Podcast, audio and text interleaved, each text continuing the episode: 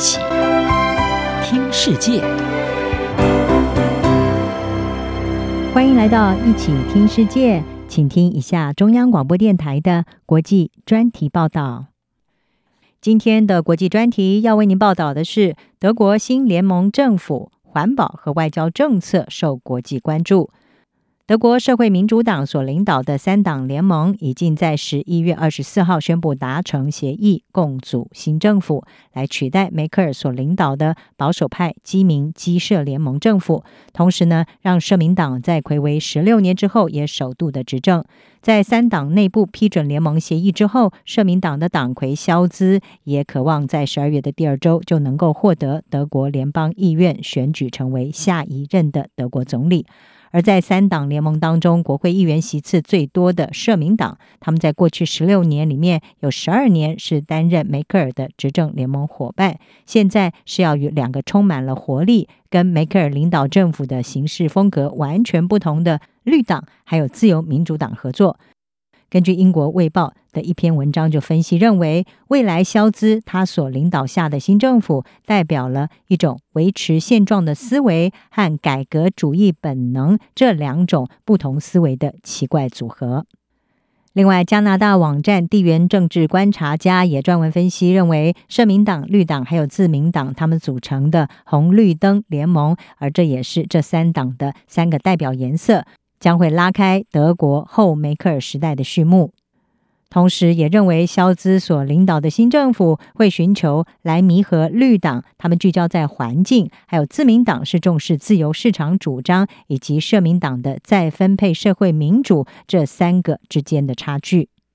目前在三党联盟的协议当中，以绿党他所主导的环保政策最受到关注。他们计划要设立一个新的气候能源经济超级部门，同时呢，由绿党提出对策，用一种崭新、更统一的方式来制定德国的环境议程。而至于过去的政府，环境部和经济部其实常常是朝着彼此相反的方向在推动环保。而美国政治新闻网站 Political，他驻欧洲的首席记者卡内西内基，他是分析，有鉴于绿党在执政联盟的核心作用，气候政策会成为德国新政府的主要施政方向，不让人意外。但是呢，他认为执政联盟所接离的环保目标似乎并不切实际。根据新的联盟政府协议。德国将会在二零三零年以前关闭它最后一座燃煤电厂，比梅克尔政府所预定的提前了八年。同时呢，在二零三零年要将可再生能源的利用占到德国能源供应的百分之八十。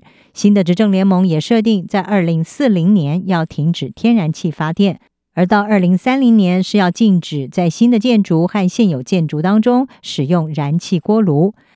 卡尼辛内基他就指出，德国对于可再生能源的推动，已经使得德国成了欧洲电价最高的国家。随着通货膨胀在不断的上升，劳工不断的抱怨取暖费用过高，所以呢，新执政联盟他们的计划要加快八年停用燃煤发电，恐怕会掀起一阵波澜。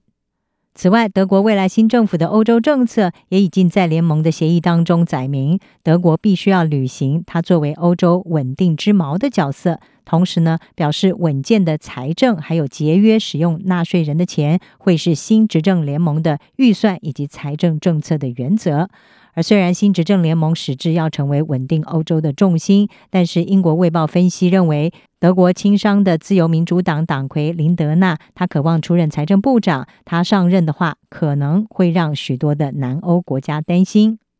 担心什么呢？就是主要担心，身为欧洲最大经济体的德国，可能会重回 COVID-19 在疫情大流行之前的财政保守立场。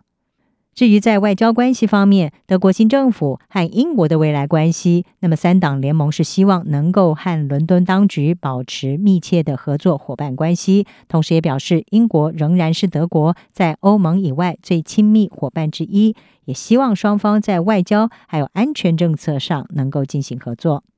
而在对于中国还有俄罗斯的态度方面，那么将要出任外交部长是绿党的共同主席贝尔伯克，他已经誓言会制定比前任政府更积极的外交政策，同时呢表示在和俄罗斯和中国的交往当中会设定更强硬的基调，同时也强调民主价值和人权，而不是过去政府所强调的和中俄交往的所谓的以商促变的信条。也就是透过经济参与来鼓励中俄走向民主化。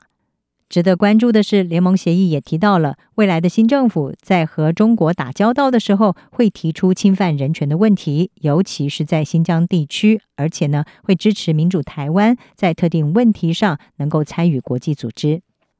不过，梅克尔执政时代，德国的外交政策实际上是在总理府内规划和执行的，所以外交部有的时候是沦为外交发言人。那么，英国《卫报》驻柏林的首席记者奥尔特曼他就指出，对于外交政策有强烈个人观点的肖兹，未来是不是会出现类似梅克尔时代的状况，目前还不清楚。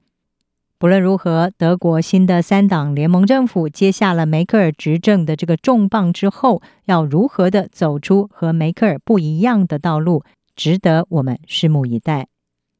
以上专题由张子清撰稿，还静静播报。谢谢您的收听。